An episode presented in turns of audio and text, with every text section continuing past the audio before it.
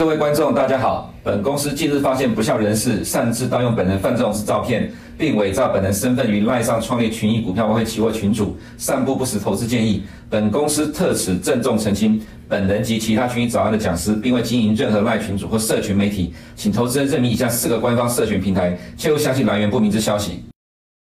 嗨，大家早，欢迎收看今天的群益早安。今天是十一月十八号，礼拜五，一个礼拜呢终于要结束了啊！这礼拜其实也是很辛苦的一周。那首先呢，我们先来看一下焦点。在焦点的部分呢，昨天呢，当然最重要的内容呢是在这个联总会相关官员的谈话。首先在布拉德哦，昨天讲的非常的阴哦，阴的要命。但是呢，美股表示关我什么事情哦，所以呢，开低之后立刻走高哦，最终大概是小跌做抽。那到底里面谈了什么呢？首先，他讲到了联总会升息对观察到的通膨影响有限，也就是说，到目前为止，联总会将利率拉升到百分之四，但是他们觉得哦，或者说他觉得对于这个通膨的影响是有限的，并且呢，他认为现在政策还未到足够限制性的范围，而他表示百分之五可能是联邦。利这个基准利率所需要达到的下限，上限更可能接近百分之七。啊，那这样的一个谈话呢，如果是在过去有更早之前的几个月哦，那肯定会带动美股的大跌。但是昨天不好意思哦，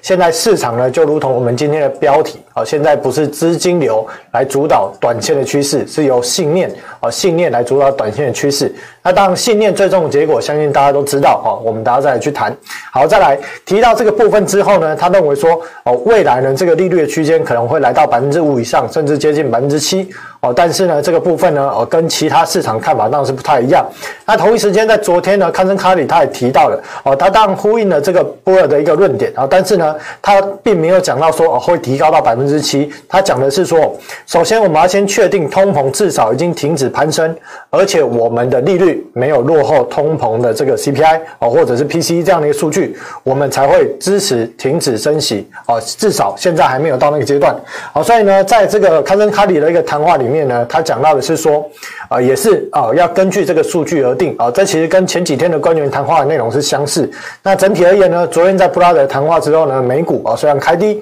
啊、虽然在这个盘前有所下挫，但是开低之后，开盘之后呢，就是一路的往上拉啊、当然特别是由这个苹果来去带动啊、几个指数的一个上扬。那除此之外，在高盛部分也提到了啊、他们预计联准会升息的这个终点哦、可能呢会。比他们的预期啊，再往上调高二十五个基点啊，也就是零点二五 percent。那另外也有提到说。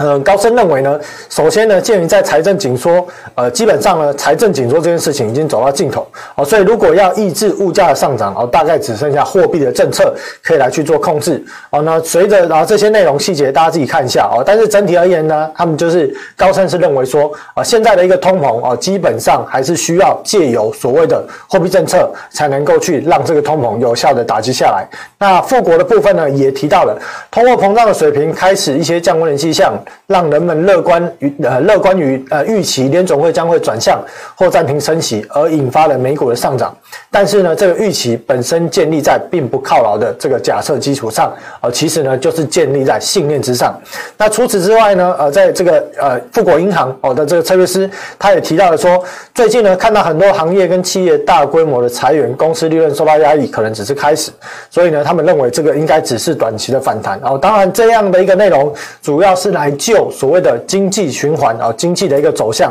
来去判断，他们认为说这只是暂时的啊一个股市短线的一个反弹。那如果呢，我们再看到昨天哦，昨天有提到的高盛编制的这个指数哦，它其实也是呼应了在短线上市场竟然可以因为 CPI 的一个数据，而在整个数值反应上面代表的是短短一天一天内啊，美国的金融状况竟然放宽了五十个基点这样的一个放松的程度哦，所以我们可想而知，市场呢在短线哦，做我还是在强调。短线、短线做多的情绪，再加上空单被迫的停损，所推动美股的反弹，呃，所推动美股的反弹，这只是短期的资金，或你可以说这是短期的信念而推动。但是呢，一旦只要开始回落，就如同我在呃这个四月份讲的，还有到呃在这个八月份，当时我提到了，我说只要美股一旦这个短线的反弹力竭。力而开始回落，回落的过程，短线支撑的买盘的力道都非常的薄弱哦，只要一破，很容易就一路往前低去探，甚至跌破前低哦。所以呢，纵使在这一次的反弹如此的猛烈，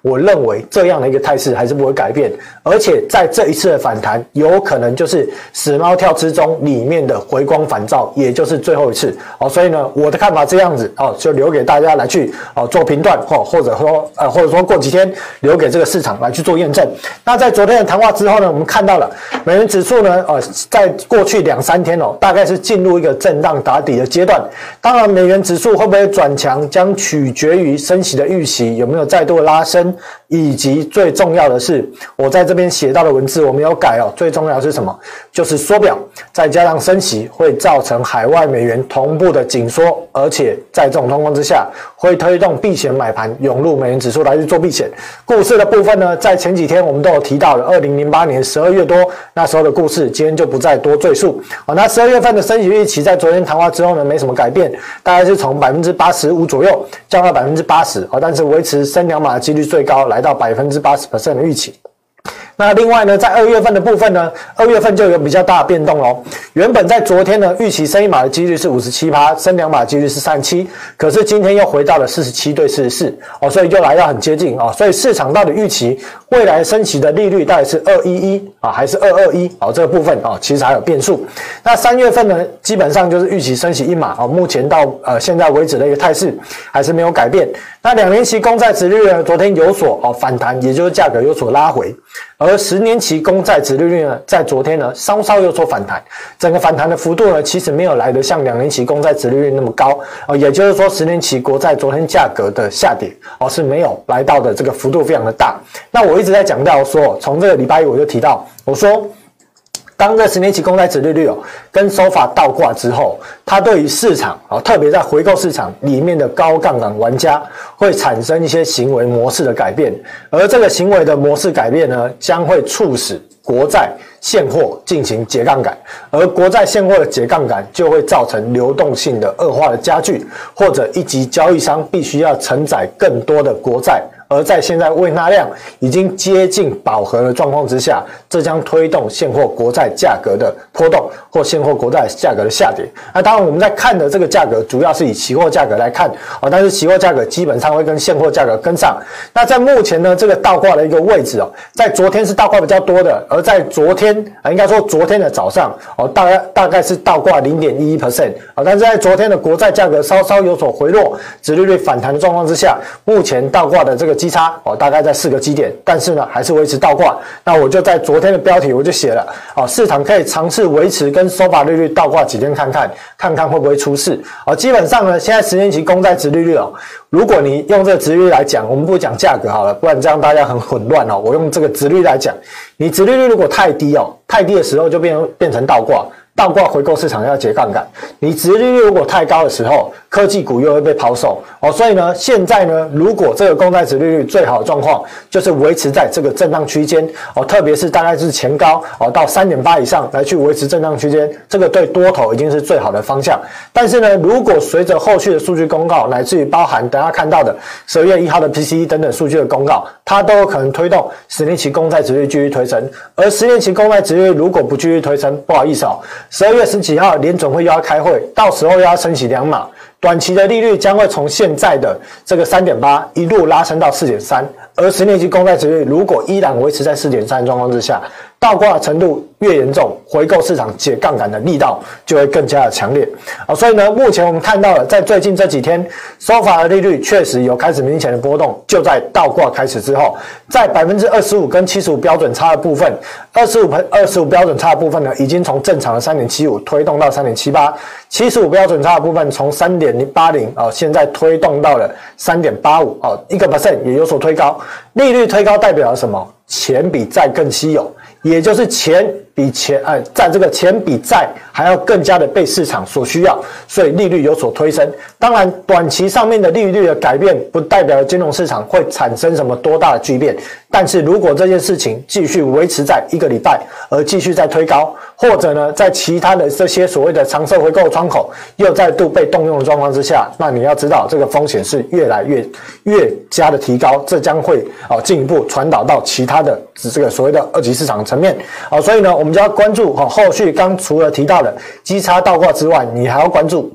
十二月一号核心的 PCE 的数据，记得这个非常的重要。好，昨天呢，美国劳动部公告了这个所谓的初初领失业救济金哦，呃，人数呢是减少四千人了，来到二十二点二万，预估是二十二点八万。哦，所以呢，在这样的一个数据开出来之后呢，其实当然对市场有一些波动啊，但是其实主要昨天的波动是决定于在昨天的联总会的官员的一个谈话哦所造成的市场的波动。那这样的一个数据呢，其实截至目前为止呢。并没有反映到很多科技类股的裁员啊，比方说推特啊、亚马逊啊、FB 啊、啊 Meta 等等，然后并还没有反映到这样的一个部分啊，所以呢，另外经济学家就有认为说呢，呃，在疫情之后呢，难以找到劳动力，科技、房地产以外的行业正在储备员工，叭叭叭。然后这边提到了高盛的经济学家并不认为这个观点，他们认为技术类的职位空缺仍远高于疫情前的水平。那目前呢，看起来科技行业的裁员并不是劳动力市场恶化的领先指标。那除此之外呢，在经这个。经济呃，对于这个美国民众的一个调查，发现说呢，最近美国民众呢有百分之超过五成的民众，因为经济环境不得不推迟家庭翻修或购买汽车等活动，有百分之五十八的民众不得不推迟这个假期哦，选择不跟家人或朋友出去哦，共进晚餐等等的哦，所以呢，这部分其实延伸到了我们昨天提到的，现在美国的民众呢负债是越来越高哦，而且呢，特别在信用卡的部分，成长的速度是快的啊，美国民众的储蓄率呢，大概呢每天都会拿出来讲一次哦，大概现在就是很低。要记得，这个才是真实的储蓄率哦。所以呢，现在在景气循环里面走到哪个阶段？才走到景气低迷，正要开始，根本还没开始的阶段。而市场已经开始去幻想联准会的货币宽松。当然，如果现在的景气的低迷，但是联准会的货币政策假定是呃这个宽松的状况之下，那我会跟大家讲。企业的倒闭或各个裁员都不重要，因为钱流增加了，股市必然上涨。但问题是，今年的状况是联总会持续在做货币紧缩，而且这个货币紧缩是包含了很严重的缩表，以及快速将利率从年初的零到零点二五拉升到现在百分之四，甚至不排除到明年初会到百分之五。这升息的速度是之快，而除了快之外，它还要将这个利率维持到明年一整年的时间在百分之五或百分之五之上。那请问，当资金流又紧缩，企业的获利表现又很差，又开始裁员，到底如何支撑这个市场蓬勃的继续向上？或者呢，继续的往上去攻击，哦，这个部分呢，我认为基本上逻辑完全不通，哦，所以呢，除此之外呢，我们看到了美国财政部呢，在当地的时间哦，公告了九月份的国际资本流动报告，好，现在是十一月中旬，啊，十一月中旬要公告九月的，哦，所以呢，记得吗？我们前几天有提到的，日本呢，他们的这个财政部统计的数据哦，在过去的两个月内，也就是从八月八月底哦到这个十一月呃十月底啊这段时间。日本的这个呃总体啊，他们持有海外债务的规模竟然减少了两千亿。那我们看到了九月份财政部的报告啊，这 TIC 的报告里面写到什么？写到说，日本持有美国国债的规模从上个月，也就是八月底的一点二兆左右。下降到了这个一点一二兆，哦，一点一九兆下降到一点一二兆，哦，减少了七百多亿美金，哦，这部分呢是在这个九月份减少的，哦，所以呢有可能十月份又再度的减少。超过七百九十亿美金，有可能减少来到了接近一千多亿，哦，所以这样子数字算下来，可能可以对应到前几天日本央行公告的数据，哦，所以确实日本啊，不论是他们的政府或者当地的一些机构啊，可能是所谓的这退休基金啊，或其他的一些银行单位，确实都在过去的九月份、十月份大幅的减少美债，为什么？因为他们需要去，因他们需要美元，需要美元来去做对冲，需要美元来去做套利，哦，所以呢，大量减持美国的国债。而除此之外呢，在第二大的债主中国也减持了美债的规模，哦，从原本八月份的九千七百亿降到了九千三百多亿，也是减少了三百多亿，哦，所以呢，这些哦海外持有人持有联邦债务的比重还在持续的降低。而这张表你要再关注另外一个内容，蓝色这边，哦，这边是最新的数据哦，现在美国哦财呃美国财政部。发行的这个联邦债务规模已经来到了三十一点二七兆哦。记得联邦债务的上限是三十一点四兆，好，所以呢，大概不出一个月以内的时间，哦，甚至大概三个礼拜左右，哦，联邦的债务可能就会达到使用的上限。而另外呢，木头姐呢在抄底这个加密货币、数字货币啊，或者说虚拟货币，那你要记得哦。木头姐呢，今年以来呢，业绩非常的惨淡，在今年的基金哦，ARKK 啊、年内的跌幅达到百分之六十。所以呢，如果呢，当这个反指标呢运过了之后，什么叫运过了之后？就是前两年呢，非常的风光啊，搭上了这个市场的大多头行情啊，结果呢，这个大多头一结束之后呢，整个人打回原形啊，这个就是靠运，运过了之后呢，现在呢，是不是成为了反指标？而它现在在进行加密货币的抄底，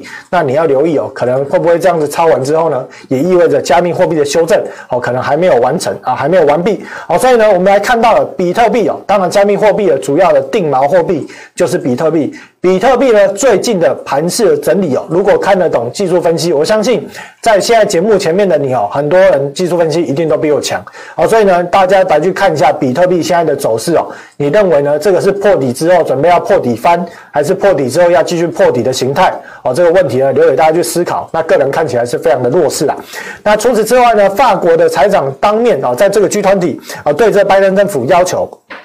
他讲说，你们美国呢推出了这个通膨消减法案哦，就是啊可以对这个电动车的生产来去做补贴，可是呢影响到欧洲的这些制造业哦，所以呢这个部分呢新闻啊当然不是非常重要的重点，但是呢这边还是让大家知道一下，就是在这一次的乌俄战争、乌俄冲突之后，美国其实做了很多的手脚。很多的方式，我希望呢，让他们制造业回流，希望让他们军火，让他们的天然气、石油也好，大量的卖进欧洲。哦，所以呢，我就下了一个结论啊，使道友不死平生，这大概就是这一次乌俄战争之后，哦，美国哦在政策上主导发展的方向。而英国昨天公告的秋季预算，哦，十一月十七号，等了好几天，终于出来了，推出了什么呢？推出了高达五百五十亿英镑的加税。啊，跟减缩减开支的这样的一个方案，那呃，这个英国的这个财政部长呢表示说，呃，英国现在已经进入衰退了，今年的通膨预期将会达到九点一，这应该是平均值。好，另外呢，英国民众的生活水准未来两年将会显著下降。我们之前就提到过了，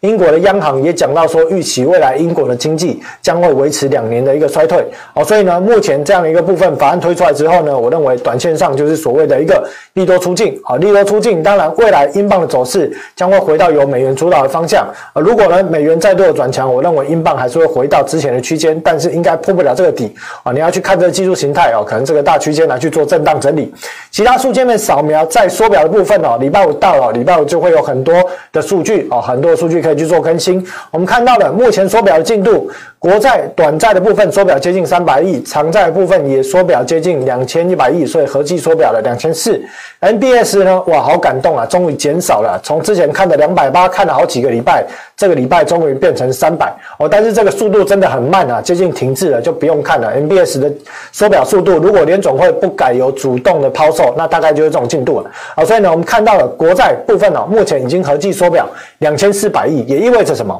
也意味着联总会向准备金抽水了两千四百亿。可是我们看到最近的准备金，诶，怎么没有明显的下降，还是维持在三兆之上哦？之前一度跌破三兆，现在怎么回到了三点一二兆？主要的原因是。财政部的 TGA 账户哦，最近呢持续的下降哦，从原本的大概是七千亿左右，降到现在剩下四千七百多亿，也就是说有两千三百多亿哦回流到了准备金的水位。那为什么呢？这样代表的意义是什么呢？今天有时间就稍微来讲一下，我看一下后面放了什么。好，财政部的 TGA 账户。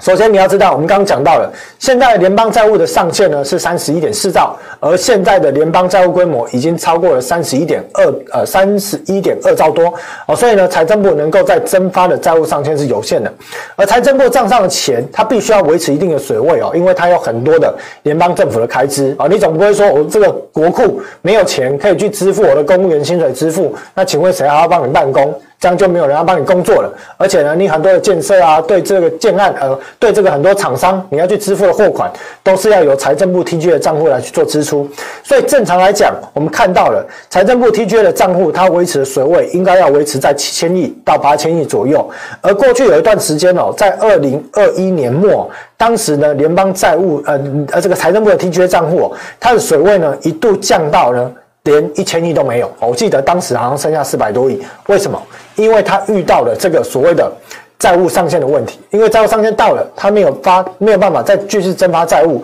哦，所以呢，导致他的 TGA 账户啊一路往下探。那为什么他没有办法增发债务，这个 TGA 账户就会一路往下探呢？因为他一直在透支哦，所以在一直透支的状况之下，他一定要去发更多新的债，或者是说让这种债务规模继续增加，他才有办法拉高他的 TGA 账户啊。所以呢，现在又快到上限了，未来的 TGA 账户呢将会继续往下走。继续往下走，对于准备金的水位来讲，跷跷板嘛，它就会往上抬，是好事。但是问题是，只要呢债务上限一旦提高，财政部又会猛烈的发债哦，会很快速的将它的低水位回补到大概接近七八千亿左右。请问现在的？这个准备金的水位能够支撑三千亿的收抽水吗？我跟大家讲，基本上是撑不住的。好，所以呢，在这一段时间，财政部的水位慢慢的往下降的同时，准备金会慢慢往上抬。但是呢，到了这个年末啊，大概十二月多开始之后，隔夜逆回购使用量又会再度的抬升。好，大家有兴趣可以看一下，我今天没有放隔夜逆回购，你自己有兴趣可以去查一下隔夜逆回购是否在每一季的季末。或者是年末，也就是三六九十二，都会有出现抬升的情形，抬升的金额大概两千亿到三千亿不等。而到时候呢，对于准备金的水位就会产生压力。而财政部的这个举债的上限又即将到来，也意味着到时候参众两院又要来炒债务上限的问题。啊，那国债流动性的部分呢，一样啊，美股反弹之后呢，我们看到了彭博国债流动性指数并没有明显的下来，木指数呢短线也反弹上来，哦，所以流动性问题并没有解决。A2P2 商业配利率最新的数据来到了五点零八，上次我们更新好像是五点零七啊，五点零六哦，差异不大哦，但是呢，跟三个月期的国债啊的这个利差还是维持在七十几个低点，没有收敛。那另外呢，全球的对冲基金指数哦，好几天我们没有看这数据了，就这数据给大家看，这是要讲什么呢？当时在十月二十六号，美国银行说，他很多客人积极的正在抄底哦，但是我们看到了最近美股反弹之下。奇怪了，全球的这个对冲基金指数怎么没有明显反弹呢？啊，因为呢，最近呢有很多的对冲基金，除了抄底之外，也有其他的对冲基金。对冲基金指的是一个统称啊，不是一个单位一个人，好，还是很多的。比方说我们讲外资，外资有很多的单位啊，里面呢也有偏向很多是做空的对冲基金。所以在这一次反弹状况之下呢，其实有些呢是开空仓，开到呢被迫强势回补啊，所以这种状况之下呢，导致对冲基金指数并没有明显的上台啊。所以呢，如果未来一段时间股市的下修，会不会再推动对冲指对冲基金指数的这个下跌？为什么呢？因为我刚提到了。很多呢做空的对冲基金呢被迫停损，再加上短线的买盘推动，造成美股这次的大弹，所以呢现在空单的损失惨重，不然就是接近回补。而现在在场内呢变成比较多数的比例变成是做多的对冲基金啊，所以呢后续的对冲基金指数你也是要观察重点，因为一旦它跌破前低，再稍稍破前低，可能再破个一个一个 percent 左右，它可能就带动对冲基金指数啊这类型的对冲基金的公司，它可能会开始执行哦部分的停损。那另外呢美国 ETF 的动向呢，看到了最近啊，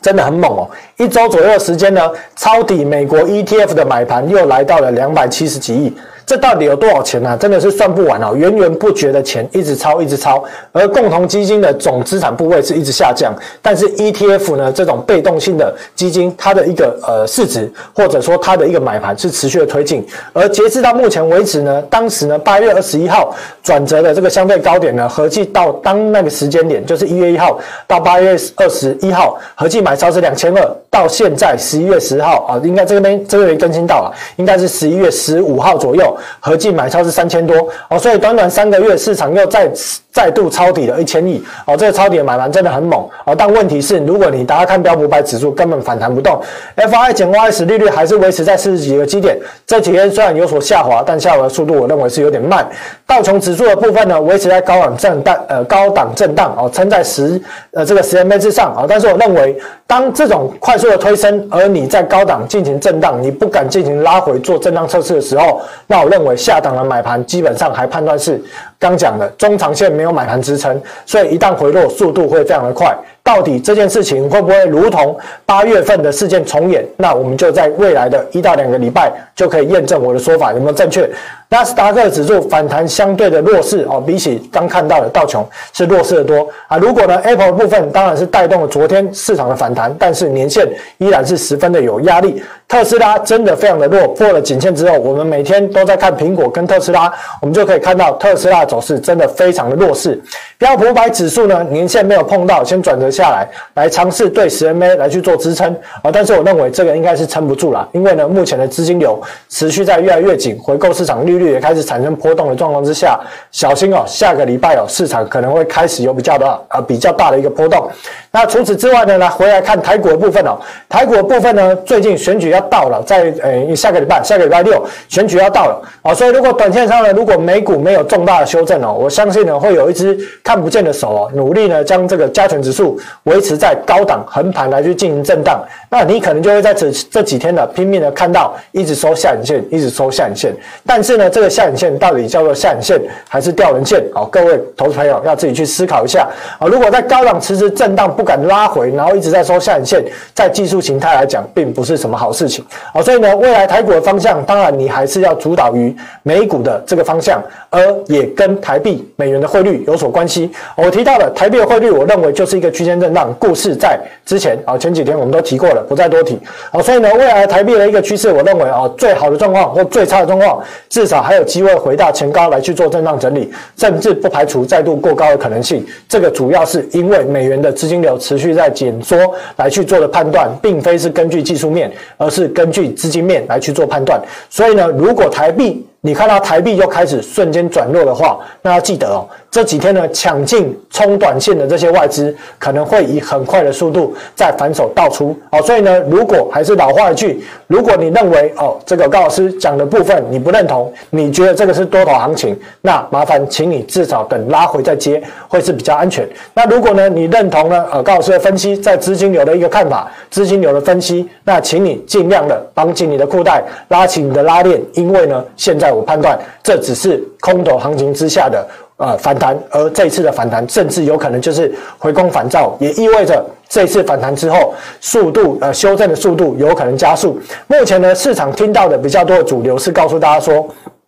我们看到了很多的企业开始在执行裁员，很多的僵尸企业可能无法维持这个高利率好一段时间，所以呢，这样子评估到明年，很多的企业可能受不了，所以呢，短线反弹之后，明年可能会再跌一整年。好，但是呢，我的看法好不太一样，我的看法是认为现在的资金流已经趋于非常紧缩的状态。而很多的僵尸企业可能不用到明年了，差不多第一季不到就挂了啊，不用到明年的中下旬，所以呢，真正的一个修正应该还没有完成，也就是这个反弹可能不会像市场想象的持久，不会想象的像市场认为的还要再延续好一段时间，它可能很快就弹完，很快就结束。哦，所以真正的恐慌也许不会到明年才发生，我认为应该在近期哦就会有比较明显的转折，比较明显的修正哦来去做出现。哦，所以投资朋友要特别留意。啊，结论。的部分我没有改，因为我的看法呢是属于比较中长线的看法，呃，跟我们的的首席经济学家在判断短线的这个消息面跟筹码变化不太一样，我看的是比较波段的。啊，所以过去这段时间以来，虽然历经了美股，包含了这次已经是第三次的这样一个大反弹啊，但是我的看法还是基于资金流，我认为整个资金流还是在去化的过程中，那整个趋势还是没有改变，好，所以投资朋友啊，这样的一个相关的资讯跟看法提供给您参考啊，那也预祝呢在今天以及下个礼拜的一个交易哦。顺心顺利，好，今天的节目就到这里哦，我们下周一见，拜拜。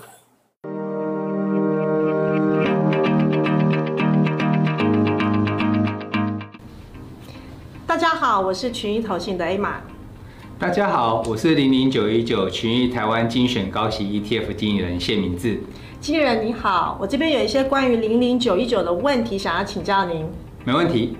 我们都知道，台湾投资人非常喜欢高股息 ETF，所以我想一开始呢，大家最有兴趣、最想要了解的就是，相对于目前市场上的高股息 ETF，我们零零九一九的投资特色在哪里？OK，零零九一九本身有三大特色：一、你高息；二、会填息；三、越存越有利。而相较于市场上既有的高股息 ETF 的特色，则是精准高息、精准卡位、精准领息。再加上单一成分股上限十 percent，年持股调整两次，以及具有收益平准金机制的平稳季配息政策这四大优势。所以刚刚经理人你特别有强调，零零九一九有三大精准特色，这样可以再跟我们说明一下，我们如何做到精准吗？这样另外零零九一九每年是换股两次，那为什么需要换股两次呢？